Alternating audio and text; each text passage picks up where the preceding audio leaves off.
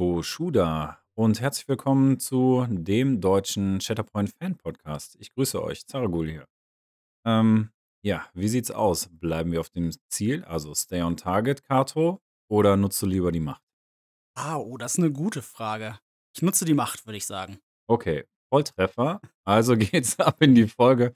Was ist denn, äh, ja, dein äh, dein schönes Quiz heute? Weil heute bist du ja dran. Ich habe, äh, eine Frage des Tages mitgebracht und, äh, ich glaube, sie sollte nicht zu schwer zu beantworten sein, aber ich ich bin gespannt. Ähm, zu welcher Legion gehört, äh, Commander Cody? Erst mal komplett ohne Multiple Choice. Weißt du's schon, oder? Commander Cody? Ja. Ja, Weißt du klar. aus'm Kopf Ja, tatsächlich? sicher. Okay, ich gebe trotzdem noch die Multiple Choice vor. Und zwar zur 501. Legion, zur 212. Legion oder zu den UN-Blauhelmen. Entschuldigung. Ja. Jetzt hast du direkt schon mal eine Antwort Ja, okay. durch dein Lachen, ja. Na ja. Wir verraten's wie immer in unserem Discord, also schaut gerne vorbei, wenn ihr die Frage aufgelöst, äh, haben möchtet. Äh, aber tatsächlich, wenn man Shatterpoint, ähm, gut verfolgt, glaube ich, kann man die Frage tatsächlich auch so aus'm Kopf Ich beantworten. denke auch. Und ich bin sehr sicher, dass wir genau darüber schon mal gesprochen haben, über diese Legion Ja. oder über diese, äh genau, über die Klonarmee. Das haben Okay. wir tatsächlich. Genau. Was, äh, haben wir denn heute im Menü? Heute haben wir was ganz Besonderes, deswegen, äh, stay on target, ja. Wir Mhm. gucken, in welche Richtung geht das. Und zwar wollen wir mal über Strategien und Taktiken für Anfänger sprechen, weil ich weiß nicht, wie's dir geht, aber bei Mhm. mir war's zumindest am Anfang so, dass ich erst mal, äh, das Spiel erlernen wollte und mir dann selber so 'n paar Sachen überlegt habe: „Wie komme ich denn am besten klar auf dem Schlachtfeld? Was kann ich denn machen, um das Spiel zu gewinnen?“ Und habe zumindest 'ne Weile ziemlich im Dunkeln getappt. Mhm.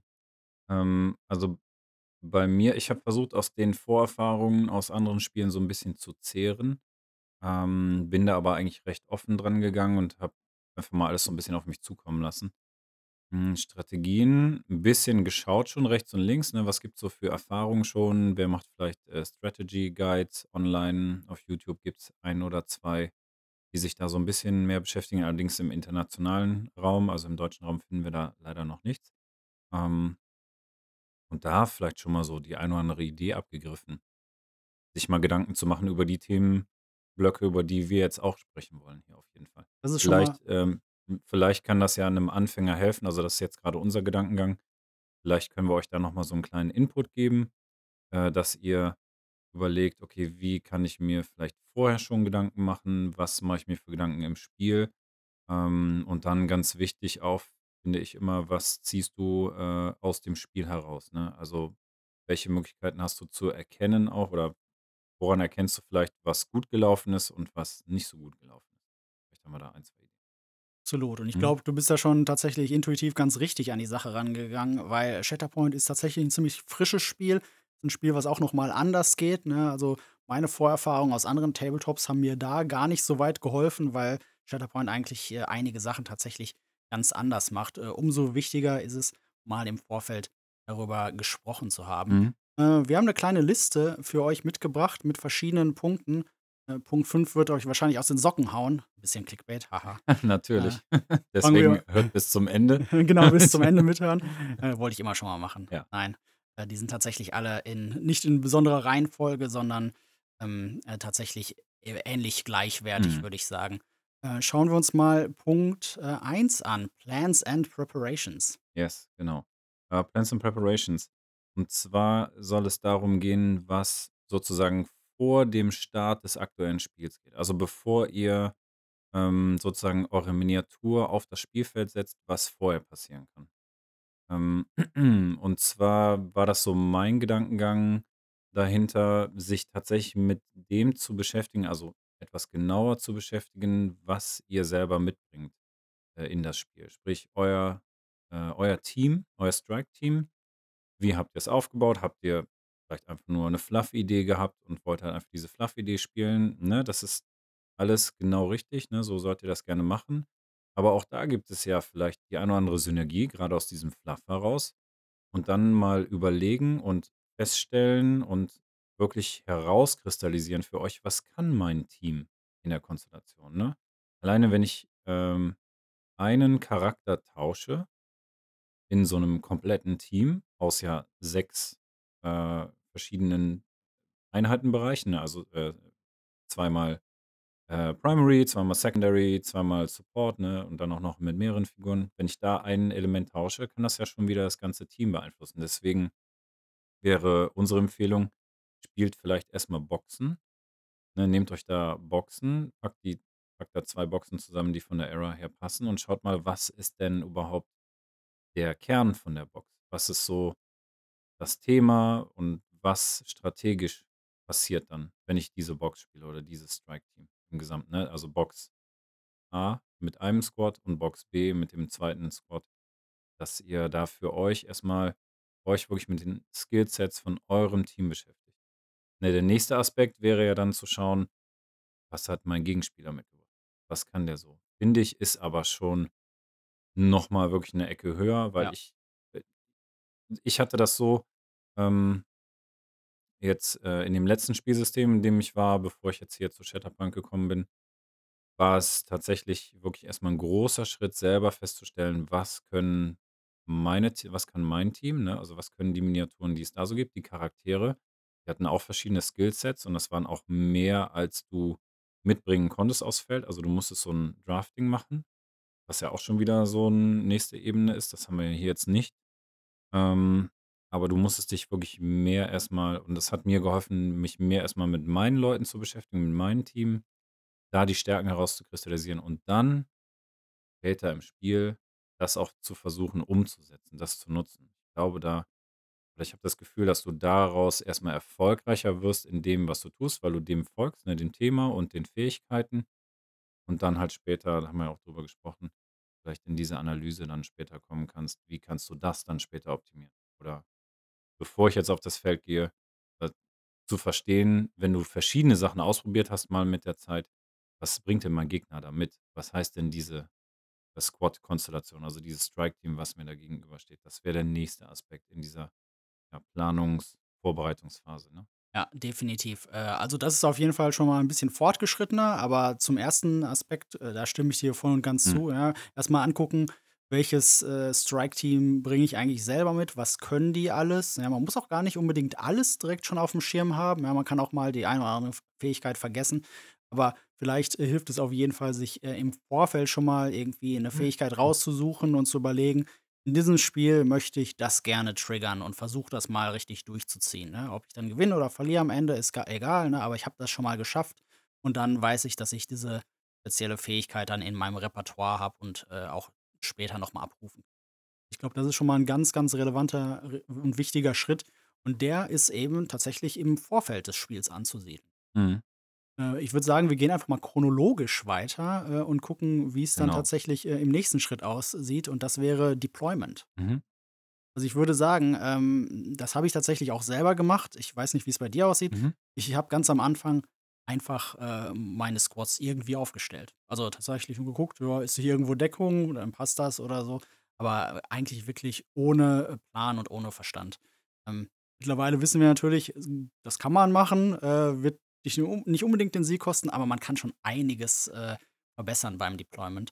Und zwar, äh, Trick Nummer 1, äh, direkt schon mal und das kann man ausmessen, in Reichweite zu den, äh, Objectives stellen, ja? Also, wir haben ja grade die die, ähm die Range Rulers, unsere Maßstäbe und das wenn man's ganz genau hinschaut, ja, kann man das tatsächlich so ausmessen, dass jeweils das, äh jeweils ein Squad in Reichweite zu den Objectives steht und, ähm, der Riesenvorteil davon ist, äh, dass man eben keine Bewegung ausgeben muss, ja? Man hat dann mehr Möglichkeiten, äh, wenn ein Objective dann aktiv wird, wenn man den 1., äh, Struggle spielt, ähm da muss man sich mit dem zum Beispiel gar nicht bewegen oder kann vielleicht die Bewegung anders nutzen, weil man ja eben schon um das Objective ja? Also, wie das das kann man sich vorstellen, dass man die äh, da das die Squads so 'n bisschen in in in einem Fächermuster aufstellt, ja? Also, den den Primary in der Mitte und den Rest so 'n bisschen darum gefächert. Äh, und bei dem Fächer muss man halt gucken, dass die dann halt in Reichweite 2 zu dem jeweiligen Objective sitzt egal, ob man, ähm, Sabotage Showdown oder Shifting Priority Genau, spielt. ja. In beiden Absolut. Möglichkeiten geht das und ist direkt schon in Reichweite. Mhm. Ja. So, also genau das, äh, mal auszumessen und für euch festzustellen, wo kann ich, äh, da meine Squads entsprechend aufstellen, dass dann schon zumindest mal ein Charakter oder im besten Fall vielleicht sogar 2 äh, einer geht auf jeden Fall, äh, dann in Reichweite 2 um das erste Objective quasi rumsteht. Das, was am nächsten euch dran ist, ne? Bei Shifting Priorities sind's ja 3, die, ähm, an meiner Starting Zone quasi am nächsten sind und bei, ähm, Sabotage Showdown gibt's ja nur 2 und da kann man aber trotzdem ja die Positionierung so anpassen. Genau, ist auf jeden Fall 'n sehr wichtiger Aspekt im Deployment, ja. Das war 'ne gute, lehrreiche Einheit auf jeden Fall für mich auch, ja. Mhm. Ja, definitiv.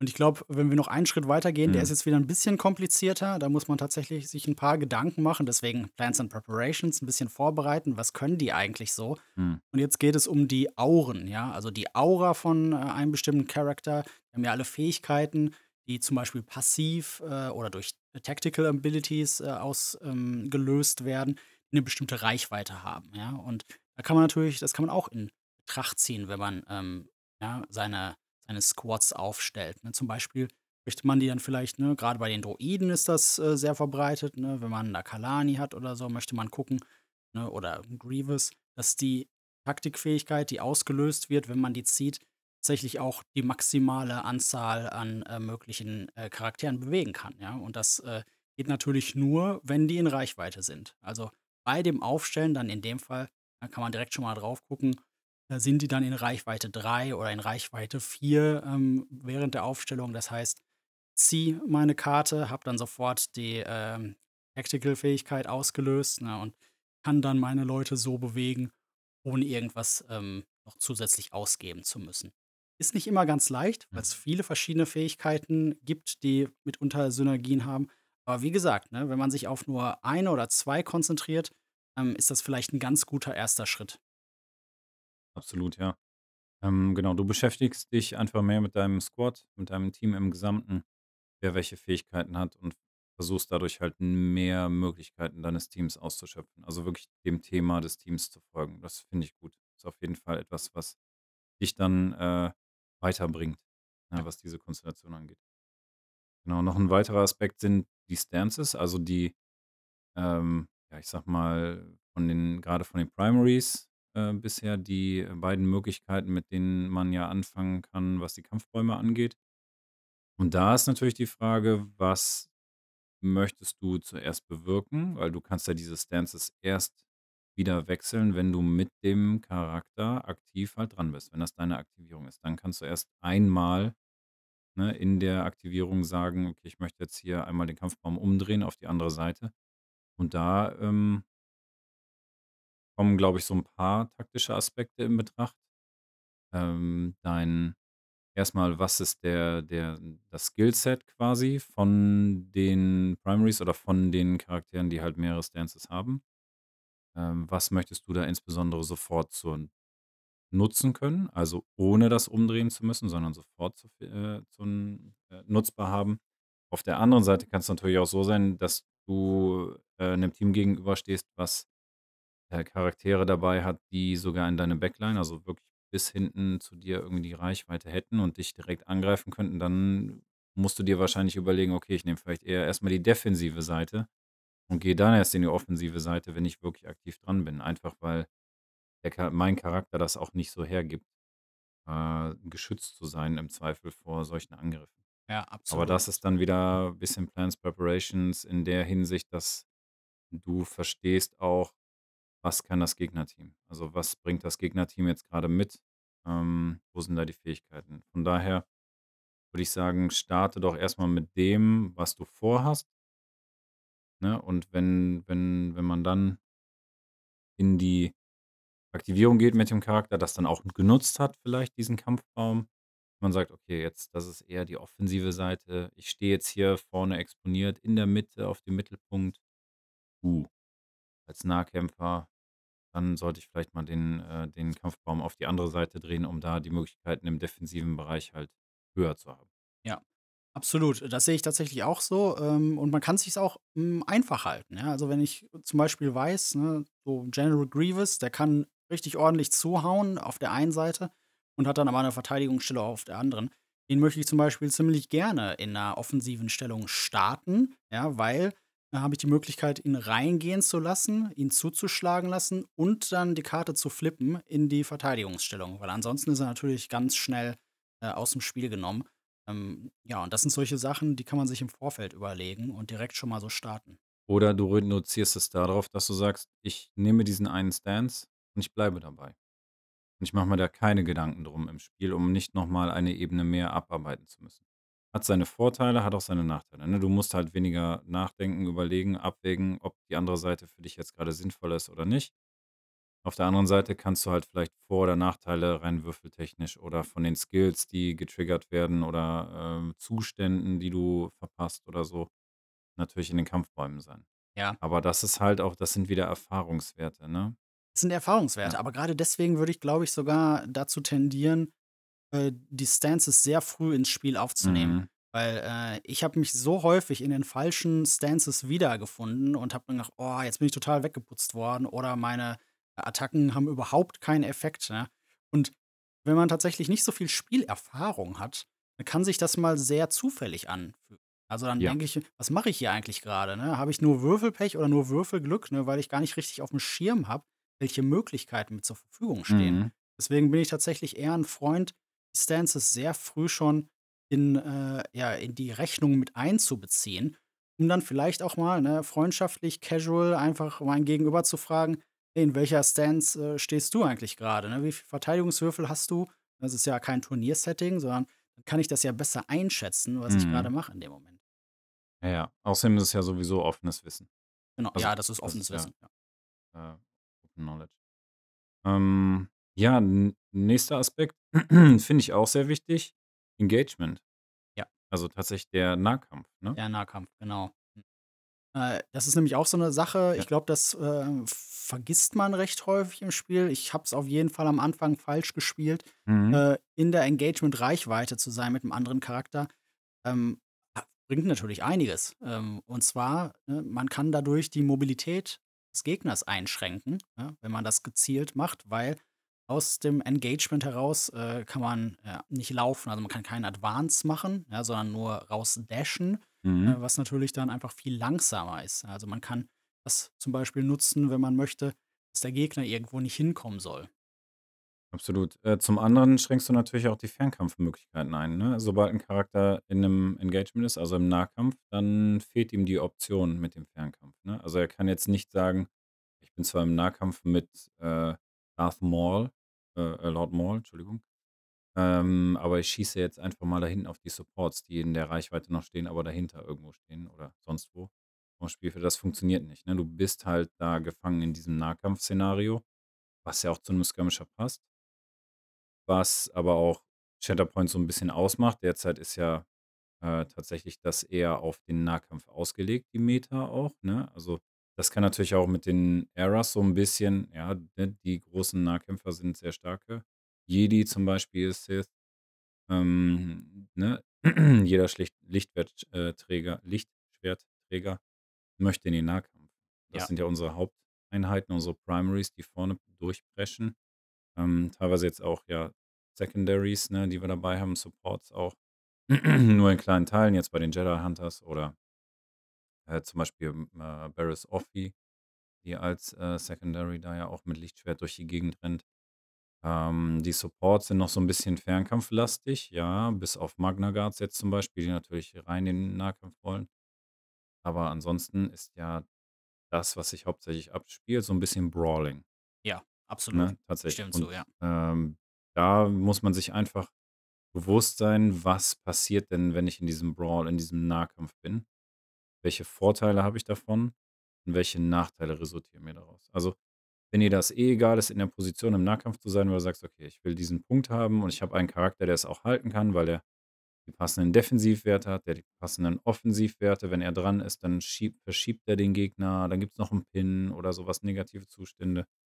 Ähm und der kann was halten, alles klar, dann pack den da hin und guck, dass du im Nahkampf bleibst, um die anderen zu binden, um den anderen die Chance zu nehmen, auf andere deiner Charaktere einzuwirken. Das ist ja auch 'ne Quintessenz daraus, ne? Die können sich schlechter bewegen wenn sie zum Beispiel, äh, im Nahkampf mit den Superkommandos sind und sie gehen da raus aus'm Nahkampf, gibt's zum Beispiel 'n Autoschaden oder so was. Ja, Solche das ist ja da sind wir wieder bei den. Triggers, ne? Ja, da sind wir Dass bei du dich mit Triggers. deinem Team beschäftigst und dass du liest und schaust: „Hey, wenn die im Nahkampf sind und die anderen gehen raus aus dem Nahkampf, dann kriegen die 'n Schaden Ja. oder 2 Schaden.“ Ja.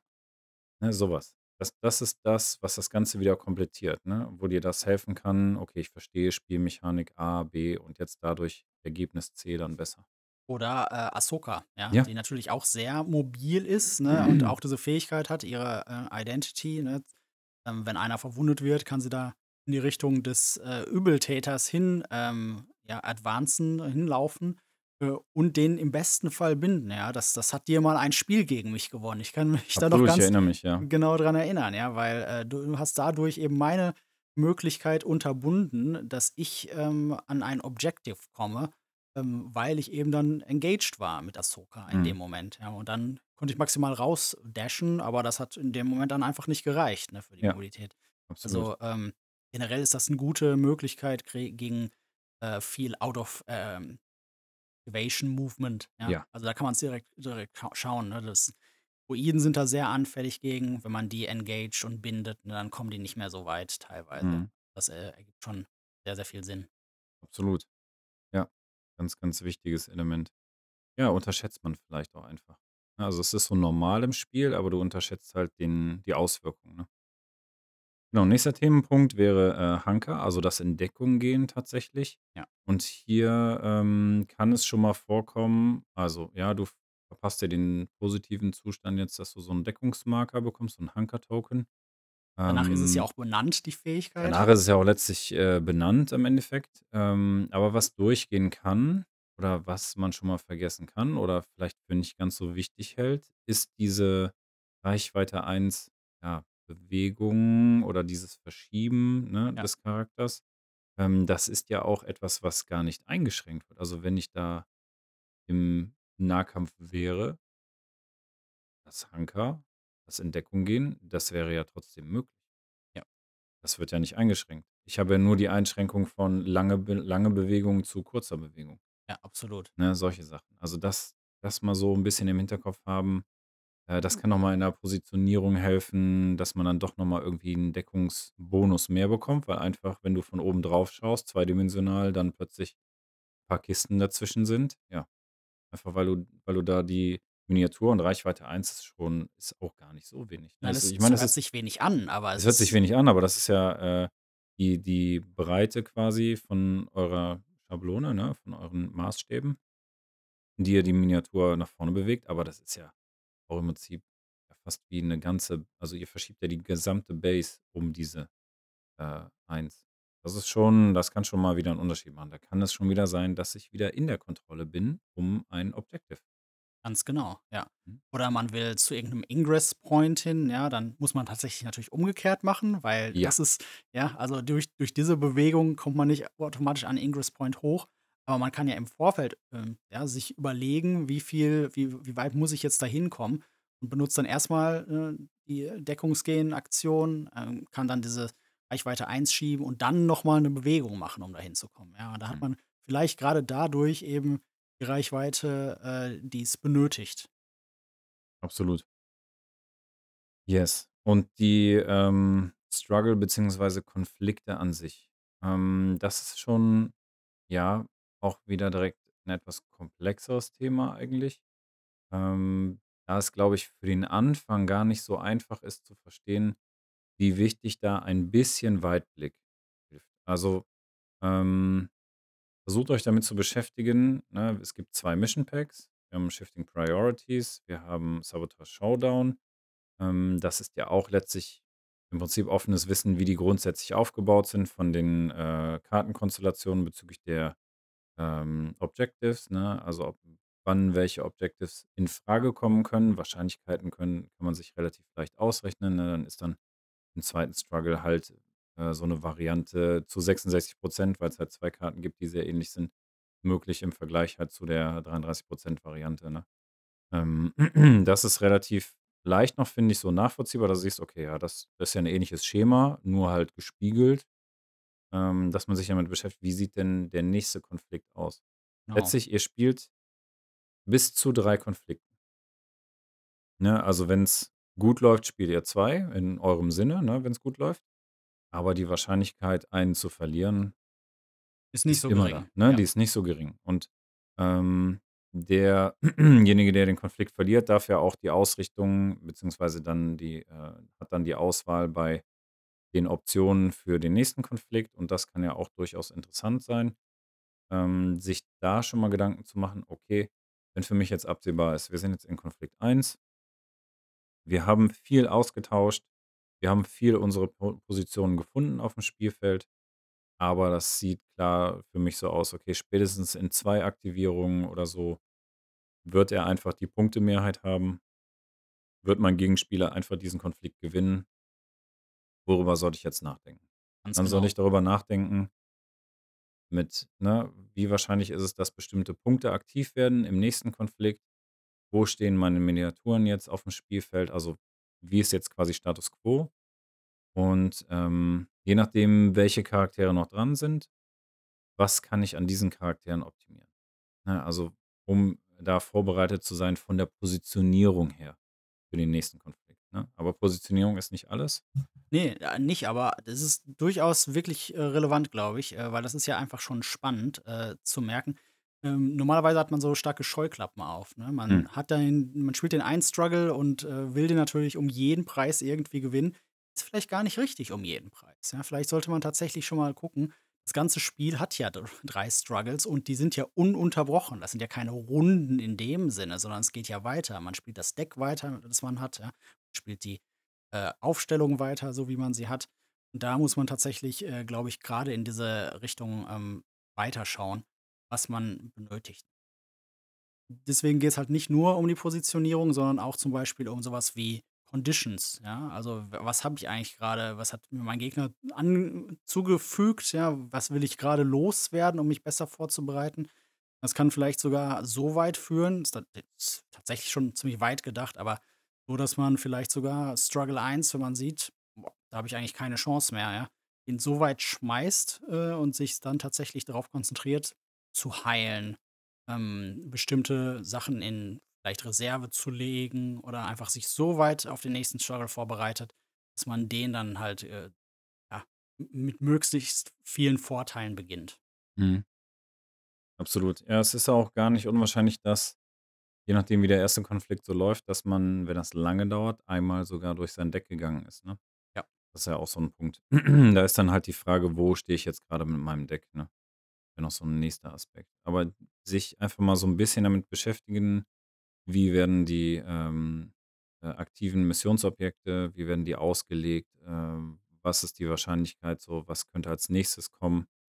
Ähm, einfach, dass ihr so grob schon 'ne Idee habt: Okay, bei Shifting Priorities kommt das entweder oben links, unten rechts so. Wahrscheinlich manch in, äh, Konflikt 2 ist das sehr oft der Fall, dass man sich daran schon mal orientieren kann. Dann versuche ich da vielleicht irgendwie 'n Support hinzubekommen, irgend 'n Primary, der schnell ist oder so was, dass ich da schon 'n bisschen vorbereitet bin, zumindest, äh, in dem Bereich auch, vielleicht auch direkt schon als, äh sollte der aktiv werden, dass ich den schon direkt conteste.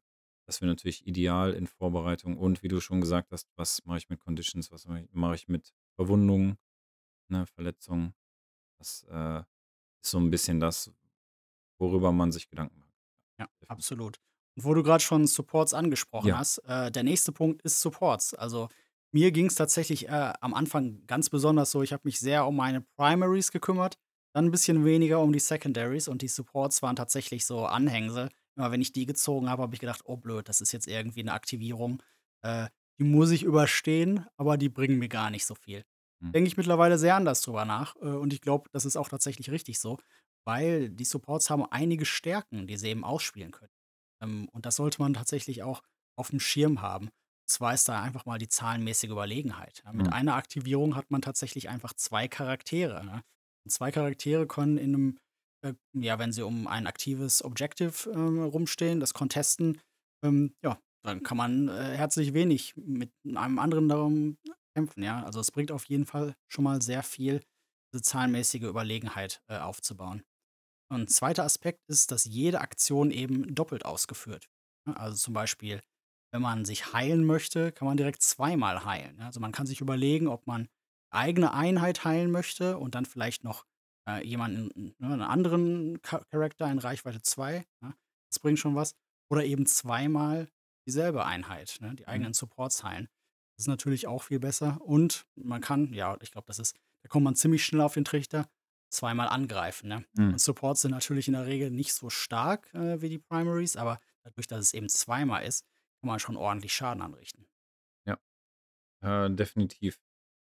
Also, ich habe mich jedes Mal gefreut, äh, wenn meine, ähm, äh, Superkommandos, mandalorianischen Superkommandos dran waren, weil ich schon einfach Bock hatte, mit beiden nach vorne zu preschen, da die, äh, ähm versuchen, die Trigger rauszuholen und dann irgendwie in den Nahkampf und dann schön ins Gekloppe rein Action machen. Also, die Supports haben definitiv ihre Berechtigung, äh, hier im Spiel und alleine die zahlenmäßige Überlegenheit kann ja helfen, da 'n Punkt zu gewinnen. Ich habe auch gegen Obi 2 einfach weil ich 2 Miniaturen hatte und Obi 2 nur eine Miniatur ist, gewinne ich halt den Missionsmarker. Ohne zu würfeln. Ohne zu würfeln, Ja. ne? Und ohne da irgendwie, äh, 'ne Angriffsaktion, ähm, wegzuschmeißen, weil er das halt wieder ablenkt, ne? Also, auf der anderen Seite kann's auch sein, dass ich so gut stehe, dass ich mit den beiden Supports halt seine, ähm, Machtreserven quasi auflöse. Wenn er sich überlegt: „Okay, ich nutze diese Fähigkeiten“, ne? Solche Sachen. Das kann man natürlich auch provozieren und das ist halt ja auch immer das Spannende hier, dass du wirklich abwägen musst: „Ist mir das ist es mir wert, das jetzt zu machen oder hat das später vielleicht 'n besseren Nutzen“, ne. Ja, da muss man wirklich gut abwägen können. Äh, einen Tipp habe ich noch, einen Strategietipp, äh, und der ist tatsächlich, äh, an der Grenze zum, äh, Anfänger Richtung Fortgeschrittene. Und das ist, äh, um die Ecke denken. Äh, weil ich glaube, ja, du hast es grad angesprochen, es geht in Shatterpoint viel darum, gute Entscheidungen zu treffen, ähm, abzuwiegen, was ist jetzt in dem Moment das äh, der beste Zug. Und manchmal, ähm ja, basiert der beste Zug tatsächlich darauf, komplett um die Ecke zu denken. Also, man muss tatsächlich einiges von den eigenen Skill-Fähigkeiten und Skills kennen. Und so kann man zum Beispiel durch, äh, verschiedene passive Skills und, äh, Out-of-Activation-Movements und so tatsächlich viele Möglichkeiten eröffnen, die man so vielleicht gar nicht aufm Schirm hat, ne? Also, grade als Anfänger, wenn man aus'm anderen Tabletop-Bereich kommt, da geht's darum, auf die Mütze zu hauen, dann geht's darum, den Gegner zu besiegen. Das macht man natürlich hier auch erst mal ganz gerne, ja, man greift an, ist aber vielleicht nicht der beste Weg, um tatsächlich zu gewinnen, ja? Kann man zum Beispiel deswegen habe ich das mal rausgesucht, ähm, der dieser Slip-Away-Trigger, den Mhm. hat Varys Offee, den hat, Mhm. ähm, Ventress, Mhm. ja? Äh, ich habe erst mal gedacht, der ist hochgradig situativ, ne, weil ich habe den 'n bisschen falsch gelesen und das ist halt die Sache, der man sich wirklich bewusst sein muss. Da geht's darum, wenn, äh, die jeweiligen, äh, Characters, ja, im Engagement sind, ne, und dann 'ne andere Einheit, die man grad aktiviert hat, da drauf schießt, dann können die sich repositionieren und kriegen 'n Hunker, ja? Und ich habe das so stark als Hunker gelesen. Ich habe gedacht: „Ja, das ist gut, dann komme ich irgendwo anders hin und habe 'n Hunker, ja? Das das hilft schon mal weiter.“ Aber tatsächlich kann man 'n bisschen um die Ecke denken und zum Beispiel schauen, dass man durch die Repositionierung auf 'n Objective kommt, obwohl man 'ne andere Einheit aktiviert hat. Mhm. Also, man überlegt sich, ne, da kommt irgend 'ne Einheit drin, zum vielleicht sogar mit 'ner Shatterpoint-Karte, ne? Du benutzt dann diesen Schuss und kannst dann Varys Offee oder 'ne Ventress durch die Repositionierung auf 'n Objective schieben, ja? Weil Repositionierung ist halt 'ne sehr lange Bewegung, ne, und ist halt durch das Engagement nicht, ähm nicht getrappt. So so so was meine ich mit um die Ecke denken, ja? Also, schauen, dass man nicht einfach nur die Scheuklappen aufhat, Mhm. schaut, wem man jetzt, ähm, besiegen kann, um Momentum-Token zu kriegen, sondern vielleicht sogar, ja, im besten Fall sogar beides, ja? Stell dir mal vor, du schaffst es durch diese Bewegung, ähm, also, durch diesen Angriff auf die anderen Characters, die vielleicht sogar zu verwunden und dann die Repositionierung auf das Objective hinzukriegen. Dann kriegst du den Struggle-Token und das Objective, ne? Also, ähm, das ist natürlich tatsächlich 'n bisschen fortgeschritten, ähm, aber ich habe gedacht, das ist gut zu wissen und einfach mal so rumzuspielen. Das ist ja nur ein Beispiel von es gibt ganz, ganz viele Ja. Out-of-Activation-Movements, ganz viele passive Skills und so, die immer mal wieder 'ne Rolle spielen. Genau, und ich glaube, damit können wir den Kreis wieder schließen zu Plans and Preparations, dass du sagst, du beschäftigst dich mit deinen Teams, mit den Miniaturen, auf die du Bock hast, die du dann zusammenschmeißt und sagst: „Okay, das finde ich ist 'n gutes Skillset, das gefällt mir. Komm, wir versuchen die Squads einfach mal gemeinsam“ und dann sind viele Dinge Erfahrungswerte. Ja, wir zehren natürlich auch von den Erfahrungswerten von Spielern, die halt jetzt schon hunderte Spiele gemacht haben teilweise. Äh, grade online passiert da ja sehr viel, ähm, auf TTS, also dem Tabletop Simulator. Da kann man auch nur zu motivieren, wenn ihr da irgendwie die Zeit, den Bock zu habt, ähm, und die Möglichkeiten, dass ihr dann auf TTS da mal 'n Rund paar Runden spielt. Da gibt's auch, ähm, 'nen entsprechenden Discord-Server. Ähm genau, wo dann auch Ligen, ähm, ausgetragen werden, auch in verschiedenen Zeitzonen. Finde ich sehr interessant, werde ich mir auf jeden Fall mal näher ansehen. Ähm, ist 'ne Möglichkeit auf jeden Fall noch mal mehr Spieler reinzukriegen, wenn man's halt nicht lokal oder so im Laden spielen kann oder halt eben nicht jede Woche da denjenigen zur Verfügung hat, um das zu zocken. Weil letztlich, und, ähm, das muss man so hart sagen, hat Shatterpoint trotzdem eine sehr hohe Lernkurve. Ähm, man kann da schon mal gegen 'ne Wand laufen, ne, finde ich auf jeden Fall. Wie gesagt, ich bin 'n bisschen positiv vorbelastet von 'nem anderen Spiel, was mir da halt auch geholfen hat zu sagen: „Okay, ja, jetzt kommt hier die Mauer, über die musst du jetzt drüber klettern, ne, diese diese Lernmauer.“ Und die größte Erkenntnis ist spielen. Ja. Ausprobieren, Erfahrungen sammeln, ne? Also, tatsächlich einfach, äh, Spiele spielen, mit seinen Teams auf die Nase fallen und dann gucken: „Was lerne ich da draus?“ Ne, das ist auch so 'n noch mal so 'n Aspekt. Ähm, wir hatten's ja ganz am Anfang gesagt ähm, sucht für euch 2 Punkte oder so, wo ihr sagt: „Okay, in dem Spiel, das war für mich jetzt 'n entscheidender Moment. Äh, da habe ich irgendwie die Kontrolle verloren da drüber.“ Und geht, äh, da noch mal rein, was hätte ich anders machen können, insbesondere mit eurem Gegenspieler. Sprecht mit demjenigen da drüber. Ähm, was glaubst du, hat dich zum Sieg geführt oder wo hast du jetzt die Chance gesehen? Wie kam es dazu, dass du da die Möglichkeit hattest, ne?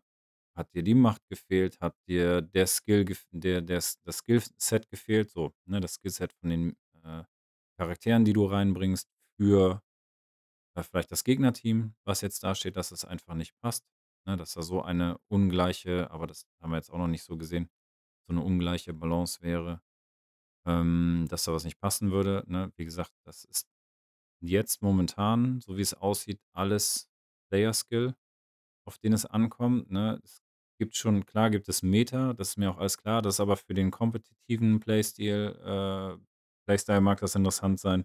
Aber wenn ihr Casual spielt und ihr wollt halt einfach viel spielen, ihr wollt in dem Spiel Spaß haben, auch da Spiele machen, Erfahrungen sammeln, viel mit demjenigen austauschen, mit dem ihr spielt, äh, versuchen, verschiedene Perspektiven reinzuholen. Manchmal ist es auch richtig gut, wenn von außen einer guckt und sagt: „Ja, okay, ich verstehe euch beide aber nicht. Warum habt ihr denn überhaupt diese Entscheidung getroffen? Ich hätte das so und so gemacht.“ Und dann fällt, äh, die nächste Münze quasi, ne, dass du sagst so: „Okay, d das hatte ich gar nicht gesehen“, ne? Weil einfach man dann doch diesen Fokus hat im Spiel selber. Und das ist es ist halt mit 'ner hohen Lernkurve verbunden. Und wer da Bock drauf hat, der schmeißt sich da rein und kämpft da gegen diese Wellen an, die es zwischenzeitlich gibt und hat 'n, äh, fantastisches Spielsystem und, äh, ja, sicherlich auch 'ne gute kompetitive Szene in Zukunft, definitiv. Das glaube ich auch. Und falls ihr noch, äh, Tipps und Strategien für Anfänger habt, äh, schreibt das gerne in unseren Discord. Wir sind immer sehr interessiert, äh, und würden das natürlich auch in den späteren Episoden noch nachreichen, falls da was Interessantes dabei ist. Jawohl. Alles klar, dann möchten wir uns, ähm, bei euch wieder bedanken fürs Zuhören, beim Top Tables für die Unterstützung und wünschen euch noch einen wunderbaren Tag. Möge die Macht mit euch sein. Routini.